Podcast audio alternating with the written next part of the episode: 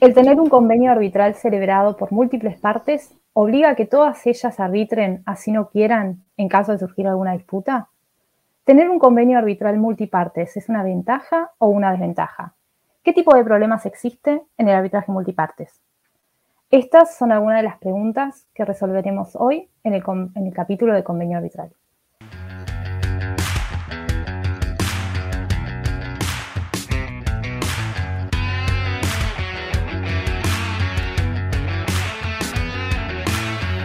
Hola, ¿qué tal? Yo soy Mario Drago, socio de Baxel Consultores. Estoy, como siempre, co-hosteando convenio arbitral con Jorge López Funk. Hoy día nos visita desde el aeropuerto. Esto, convenio arbitral no para, aunque tenga que viajar. y junto a él nos acompaña hoy nuevamente Carolina Galíndez, miembro de Arbitraje Alumni. Hoy día vamos a hablar de un tema muy interesante que es el arbitraje multipartes y para eso vamos a tomar como referencia un caso histórico que se utiliza en los salones de clase, que es el caso Siemens AG y BKMI contra Dutco Construction Company. Para comenzar de repente, eh, bueno, primero preséntense, ¿no? ¿Qué tal? ¿Cómo están? ¿Qué tal Jorge? ¿Qué tal Carolina? Hola Mario, un gusto nuevamente estar con, ustedes en, en, este capítulo. La verdad es que se toca un tema muy bueno, pero antes de pasar a analizar cada una de las aristas relacionadas a arbitraje multiparte, me gustaría saber eh, bueno, en realidad Caro, que es la que la investigadora de este capítulo, que nos cuentes un poco más del caso. ¿Qué pasó en la vía arbitral y por qué se ha hecho tan famoso este caso? Bueno, muchas gracias Jorge. Un gusto estar de vuelta en este, en este capítulo.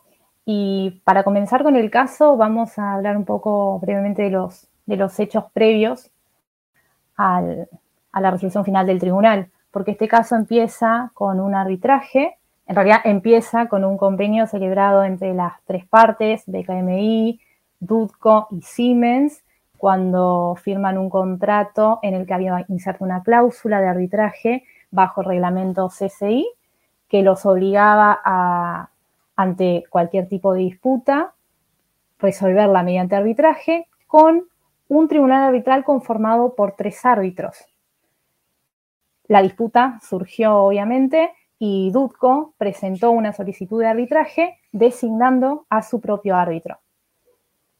Tanto Siemens como, como BKMI quisieron también designar cada uno a su propio árbitro, pero la corte de, la CCI eh, les, les, informó que, dado el reglamento vigente en el momento de la disputa de la CCI, esto era imposible y tenían que ponerse de acuerdo y designar un coárbitro para ambas partes demandadas.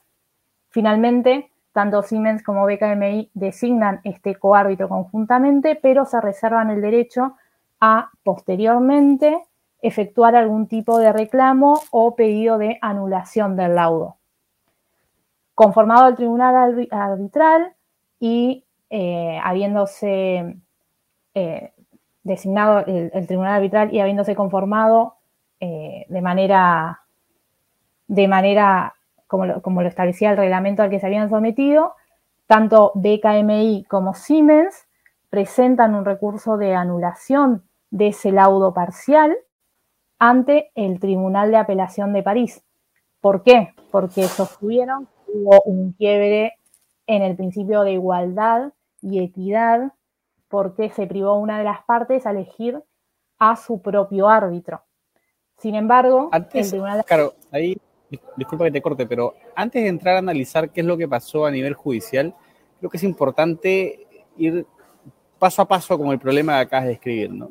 Lo que inicialmente parecía una situación básicamente relacionada a eh, el alcance personal del convenio arbitral y cuántas partes deberían ser eh, miembros de, del convenio o de la disputa o del arbitraje ya en sí mismo bajo el alcance del reglamento de ICC, eh, acabó con una decisión que se fue a la vía judicial. Entonces, creo que es importante, antes de analizar qué resolvió la vía judicial, analizar específicamente cuál es la situación estándar, cuál es la situación ideal en un arbitraje. Ya lo hemos abordado con precisión en otros capítulos, por ejemplo, en el que hemos tocado partes no signatarias. El próximo capítulo también va, va a tocar de esto. Y sí es bueno hacer la diferenciación con el arbitraje multicontrato, que es distinto, ¿no? Ya estamos hablando de un alcance material del convenio arbitral. Todavía quedémonos en la persona.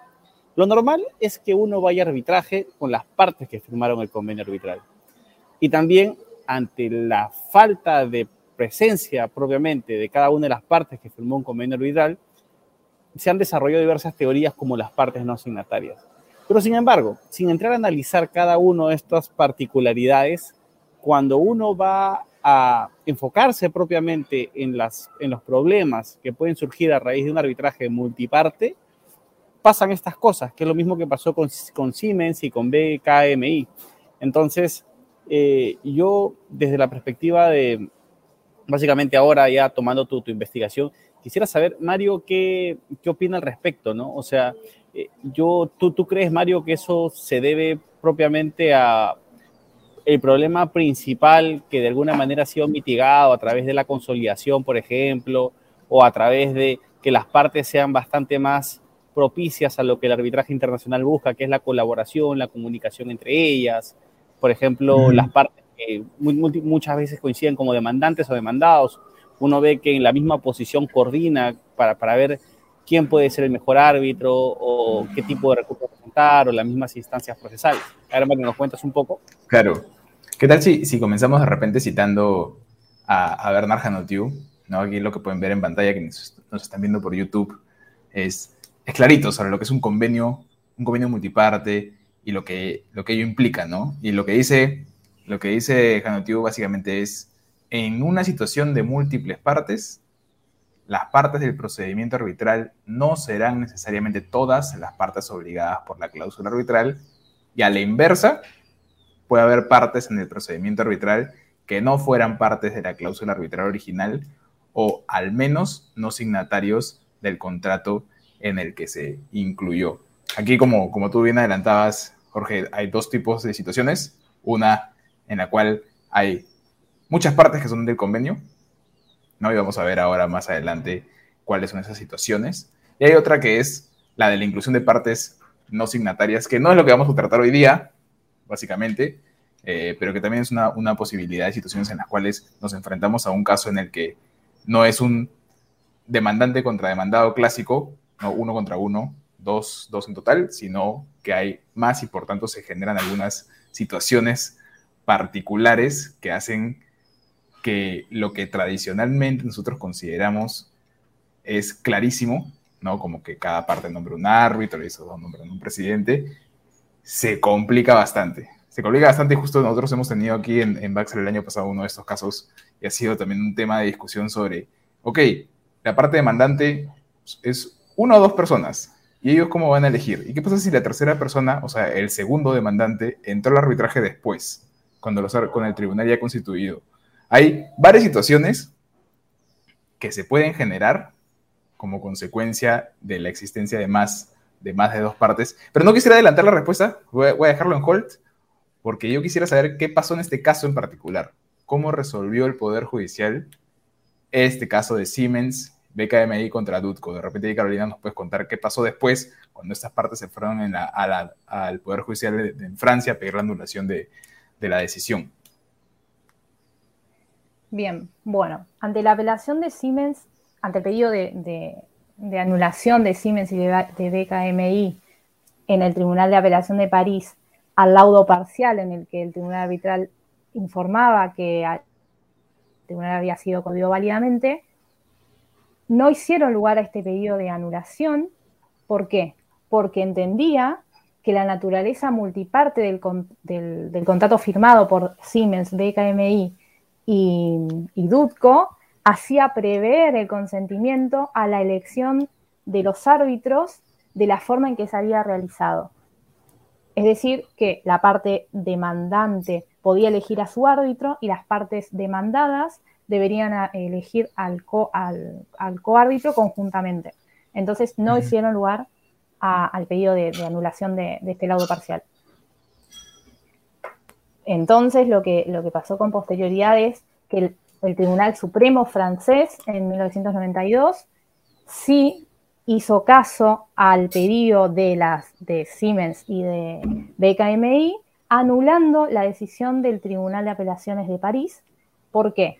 Porque sostuvo que el principio de, igualdad de las partes a la hora de nombrar un árbitro es una cuestión de orden público, de política pública, que solo puede ser eh, renunciado una vez surgida la, la, disputa y que además se violentaba el derecho a la igualdad de trato de Siemens y de BKMI al no poder nombrar cada una a sus árbitros para conformar el tribunal arbitral. Es curioso lo que comentas, Caro, porque cuando uno analiza cuál es la piedra angular del arbitraje, lo hemos visto ya en otros capítulos, uno tiende a asociar, más que la relación jurídica determinada, lo asocia a la voluntad de las partes. Entonces, este caso es muy curioso porque si tu voluntad es arbitrar bajo determinadas reglas establecidas, eh, un reglamento de una institución arbitral, y tienes en cuenta estas particularidades, podríamos decir que la voluntad está relacionada a una condición específica, que es si tú vas a ser demandante o demandado, vas a nombrar el árbitro en coordinación con la parte que comparte esta, este, esta, situación procesal contigo. Entonces, eh, y nuevamente lo asociamos a lo que hemos visto en capítulos anteriores, ¿no? que, nació primero, que es primero, el huevo o la gallina finalmente. ¿Estamos ante una situación de no igualdad de armas o estamos ante una situación de renuncia particular de una de las partes al derecho de igualdad que tenía, igualdad entre comillas, ¿no? Porque finalmente uno decide, yo estando en una situación así, me voy a poner de acuerdo con mi parte. Y, un poco tomando en consideración el ejemplo que soltaba Mario, ¿no? Que lo hemos visto en, la oficina hace poco que ese caso es muy curioso además porque eh, era la parte que compartía rol con la otra, era uno era demandante y la otra parte se unió al proceso luego y la única situación procesal en la que podía coincidir era como demandante también, no como demandado porque era más cercana a los intereses de la demandante, presentó una excepción contra la otra demandante.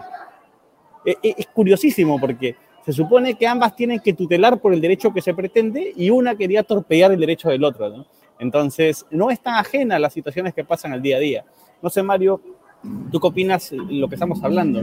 Porque muchas personas lo ven como, un, como una barrera, de otros que lo ven como una oportunidad, ¿no? Hay parte de la doctrina que te dice que en una situación así, esto es una oportunidad para que arbitrajes se consoliden o para que haya un ahorro de costos para las partes. ¿Cuál es tu opinión al respecto? Sí, o sea, comenzaría del, de un primer punto que es, no podemos regular todo, ¿no? no existe un contrato que sea completo, hay que hacer los contratos óptimos, con lo cual siempre van vamos a enfrentarnos a situaciones que no están previstas en el contrato original y, claramente no creo que ninguna de las partes, en este caso que estamos viendo acá, o en este otro que del ejemplo que has mencionado, están esperando que en algún momento los dos demandantes tengan posturas distintas a tal punto que se pelean entre ellos para ver quién nombra al árbitro.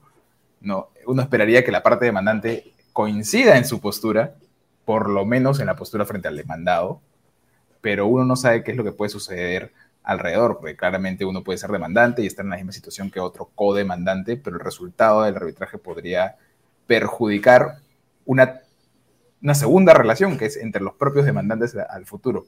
Entonces, sí, tenemos como ventaja la ventaja económica, evidentemente por la unificación y además de la economía procesal en el sentido de evitar que haya tantos arbitrajes a la vez que pueden tener decisiones contradictorias eh, y un tema de seguridad jurídica y además porque las partes así lo quieren. En principio, si hay un contrato, vamos, los tipos de contratos donde hay varias partes son los joint ventures o los contratos en los que hay eh, los contratos societarios, por ejemplo, en donde por lo general son más de dos personas las que, las que se sientan en la misma mesa a discutir y esto podría ser común.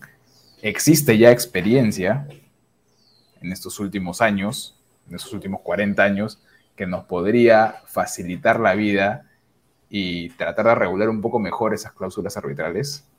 Sí, existe, pero es probable que no podamos abarcar todas las situaciones posibles que podrían suceder entre todos los, los que pueden formar parte del, del, potencial de arbitraje. Así que, en esencia, yo creo que es positivo. Yo creo que genera más beneficios de los potenciales riesgos. Este, simplemente, los potenciales riesgos que se pueden generar simplemente por el temor a, no tratar a estas partes, a estas múltiples partes como una situación común y corriente que es la de demandante, demandante demandado.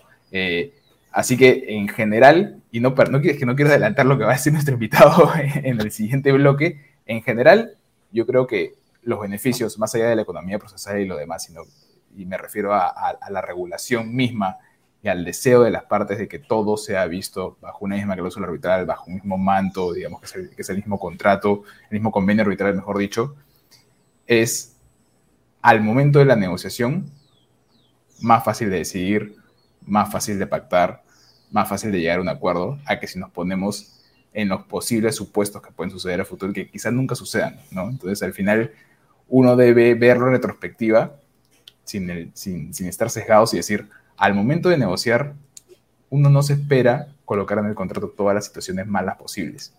Así que, sí, siempre nos vamos a enfrentar a situaciones impredecibles, pero creo que la, misma jurisprudencia, la misma experiencia de los árbitros nos pueden llevar a soluciones ad hoc en cada situación que sean beneficiosas para todas las partes, o por lo menos que respeten su, su derecho de defensa. No sé qué opinan sobre, sobre ese tema. Yo estoy de acuerdo ahí con el análisis, Mario. me da la impresión que sin entrar a analizar particularmente si es que es más económico tener cláusulas opt-in o opt-out, finalmente estamos ante una situación que podría generarte un gasto cuando surja la disputa o el momento de la negociación. Ya va a depender de la atribución de riesgos y la atribución económica que decían acordar las partes cuando negocian sus contratos. Pero para no estar en una situación así, eh, yo sí creo, confío mucho en que la voluntad de las partes no solamente tiene que ser expresa, sino también tiene que ser eh, interpretada remisivamente, ¿no? Eh, a través de reglamentos, o también confiar mucho en el criterio de los tribunales arbitrales, ¿no? Quien va a ser materia de otro capítulo claramente, no, no, estamos analizando la posibilidad que los, que los árbitros reescriban contratos, pero tienen una facultad exit e acuebono, ¿no? Entonces finalmente ellos están facultados como para poder cubrir los vacíos en el pacto de las partes. Esa es la confianza que se les deposita. Así que, Caro, ¿qué te parece si nos das tus comentarios generales, tu opinión sobre cómo se resolvió el caso, para finalmente darle el pase a nuestro experto Juan Felipe Merizalde, que estará en la última sección y será entrevistado por Kevin Alarcón, asociado de Baxter Consultores. Eh, nos va a responder algunas preguntas interesantes como soluciones prácticas y dejando claro cuáles son los problemas o ventajas de tener un convenio multipartes. Coincidiendo con lo, con lo que ya vienen hablando y comentando, entiendo que el arbitraje multipartes tiene sus ventajas y sus desventajas, las cuales en el próximo segmento van a ser abordadas por, por el experto invitado.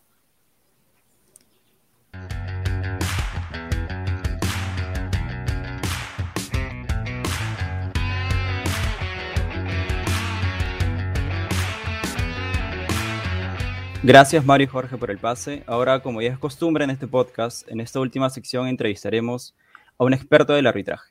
En esta ocasión nos acompaña el doctor Juan Felipe Merizalde Urdaneta. Él es abogado por la Universidad del Rosario de Colombia y Panteón Assas de París, máster en resolución de disputas por la Universidad de New York y árbitro internacional con experiencia en arbitraje CSI y arbitrajes de inversión ante el CIAI. Doctor Juan Felipe, hemos escuchado en la primera sección de este podcast que en la práctica existen muchas operaciones comerciales complejas que dan lugar a arbitrajes multipartes y que estos generan diversas situaciones problemáticas. Entonces, me gustaría empezar por un primer asunto que es muy importante en el arbitraje, la voluntad. Y esto me lleva a la primera pregunta. El tener un convenio arbitral celebrado por múltiples partes obliga a que todas ellas, aun así no quieran, eh, deban ir a arbitraje en caso de surgir alguna disputa? Muchas gracias, eh, Kevin. Y para comenzar, quisiera extender un agradecimiento a Arbitraje Alumni y a Baxel Consultores por, por esta invitación. Eh, te respondo directamente por la afirmativa. En efecto, tener un convenio arbitral con partes múltiples obliga a que todas ellas, en caso de surgir una disputa que las involucren, eh, se sometan al, arbitraje. Como, como ustedes saben, el convenio arbitral tiene dos efectos. El denominado efecto positivo, que es eh, el efecto que indica que las partes deben someter sus disputas al arbitraje, deben participar en el arbitraje de buena fe, deben participar, por ejemplo, en los pagos de las provisiones eh, de gastos del arbitraje. Y el efecto negativo, que como su nombre lo indica, indica que las partes no deben someter las disputas que surjan de un contrato con una cláusula compromisoria de la cual son parte a los jueces nacionales, eh, ya que ellos aceptaron ir al arbitraje. Y el corolario de este efecto negativo lo encontramos en el artículo segundo de la Convención de Nueva York, que como ustedes saben, obliga a los jueces a remitir al arbitraje eh, a las partes cuando se les somete un litigio con una cláusula compromisoria. Antes de, suspender esta, esta, pregunta, Kevin, quisiera eh, dar cuatro comentarios adicionales. El primero es que eh, he visto como árbitro, y es un consejo para las partes que negocian contratos, que es fundamental que a la hora de negociar un contrato determinen muy bien quiénes quieren que sean parte del arbitraje, ya que muchas veces no necesariamente todas las partes del contrato serán las que uno quiere que estén en el arbitraje. Piensa tú, piensen ustedes en un contrato suscrito con una sociedad filial de una empresa matriz y la filial probablemente no tenga activos, no tenga bienes. Eh, la contraparte puede que tenga un interés en que la matriz también pueda ser eh, arrastrada o atraída al arbitraje y eso es importante preverlo, creo yo, desde el contrato. Entonces es muy importante que ustedes eh, firmen el contrato con la filial, con la matriz, con la parte responsable, con el garante, con el codeudor, de modo que luego sea mucho más fácil poder iniciar un contrato eh, en su contra. Y yo les quiero hablar de dos anécdotas. La primera eh, un caso en el que yo tuve como parte, yo representaba a una empresa farmacéutica extranjera, llamémosla la empresa Pharma.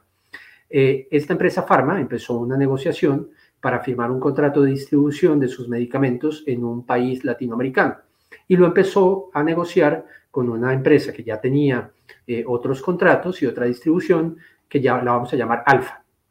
Pues bien, en este caso, Alfa y Pharma decidieron que para llevar contabilidad separada y para tener eh, mayor, eh, exponerse a menor responsabilidad, eh, Alfa iba a constituir una, una, sucursal que la vamos a llamar Beta. Y Pharma firmó el contrato de distribución únicamente con Beta, sin mencionar en ninguna parte a Alfa. ¿Qué ocurrió? Surge una disputa y Beta, perdón, Alfa, que no era parte del contrato, demandó ante las cortes locales a Pharma obligando a Pharma primero a iniciar un arbitraje contra Beta y contra Alfa y a tratar de convencer al juez local de que existía una cláusula compromisoria para ese contrato y el juez local hizo lo que muchos jueces hacen, que es ver el contrato, dice parte Beta y ver eh, demandante parte Alfa y decir aquí no hay identidad de partes, yo sigo mi proceso.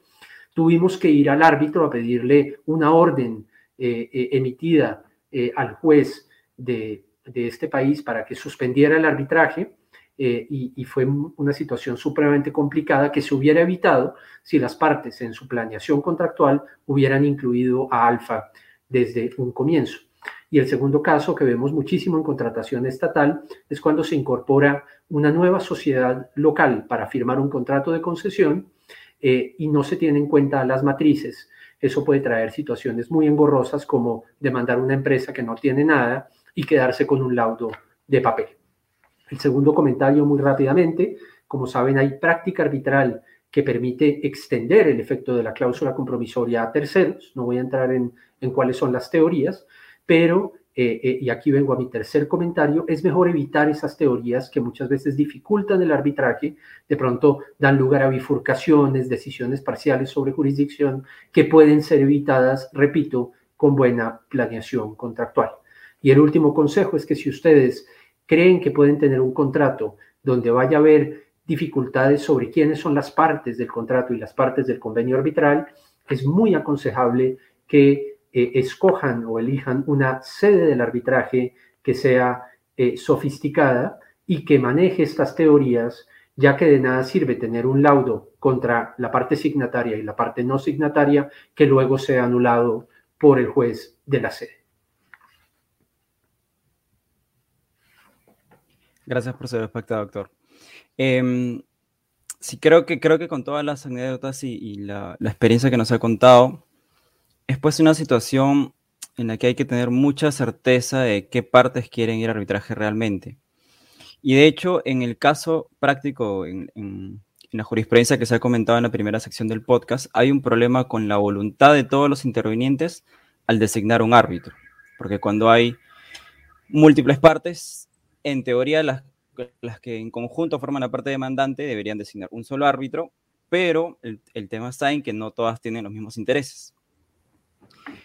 Entonces, estos diversos tipos de situaciones me llevan a esta, a esta pregunta, que ¿tener un convenio arbitral multipartes es realmente una ventaja o una desventaja? Pues mira, es una ventaja desde el punto de vista de planeación contractual, ya que tú podrás prever que tendrás una disputa contra parte A, B, C o D o contra las cuatro. Entonces, eh, eh, te da una ventaja para no tener que recurrir a estas nociones aledañas eh, como es la extensión del convenio arbitral a las partes no signatarias. Sin embargo, como anotas, puede haber dificultades prácticas de tener un arbitraje con muchas partes. Y piensa en el caso en el cual alfa, demandante, demanda a beta, demanda a C y demanda a D, y beta, C y D no se ponen de acuerdo en el árbitro. O, por ejemplo, argumentan que tienen derecho a nombrar cada una un árbitro vas a tener un tribunal de cinco árbitros, eh, uno nombrado por la demandante, tres por las demandadas y un presidente, o, la demandante va a tener una gran ventaja, ya que no se tiene que poner de acuerdo con otros dos socios para elegir un árbitro. Y esto dio lugar a, un caso muy conocido en el arbitraje internacional, que es eh, la denominada sentencia del caso Dutko. Es una sentencia de la Corte de Casación Francesa del 7 de enero de 1992 que anuló un laudo en el cual había multiplicidad de partes demandadas que no se pusieron de acuerdo en el árbitro y lo que hizo la CCI en ese caso fue que permitió que la demandante nombrara a su árbitro y nombró en, en defecto el árbitro de las demandadas a falta de acuerdo. La Corte de Casación Francesa, Corte de la Sede, consideró que esa decisión vulneraba la igualdad de las partes y la, eh, el equilibrio de armas y, y consideró que tiene que haber eh, acuerdo de todas las partes o que no habría eh, constitución por árbitro de parte. Eso llevó a la CCI a modificar sus reglas de, de arbitraje, lo conoces muy bien, e incorporar un artículo que hoy existe muy importante, que son los artículos 12.6 y 12.8 del actual reglamento, que en palabras más, palabras menos indican que en caso de multiplicidad de partes, si hay muchas partes demandadas y esas no se pueden poner de acuerdo en el árbitro, así haya una sola demandante o dos demandantes que sí se pusieron de acuerdo, la CCI podrá nombrar a los tres árbitros del caso. Eso es una norma que, genera mucho balance, mucho equilibrio a la hora de constituir el tribunal y que evita conflictos como el que vimos en el caso Dutko. Y un poco la enseñanza de esto es cuando negocien su cláusula compromisoria, no se pongan a inventar reglas que luego pueden ser problemáticas. Y se me viene a la cabeza otro caso muy conocido, que es el caso PT Ventures contra Vidatel, en el cual había un contrato entre una sociedad, ustedes saben, y sus accionistas, un pacto de accionistas. Y había, por decir así, si no me equivoco, cuatro accionistas importantes en ese caso. ¿Qué sucedió? Que eh, la cláusula decía que como son cinco eh, perdón, que eran tres accionistas eh, y la sociedad, que como eran cuatro, cada parte podía nombrar un árbitro y entre los cuatro la CCI nombrarían al quinto, que sería presidente. ¿Qué sucedió? Surgió una disputa entre una parte y tres partes demandadas, y en ese caso claramente las partes demandadas iban a tener, eh, bajo la cláusula compromisoria, ya una mayoría en el tribunal, iba iba a poder nombrar tres de cinco árbitros.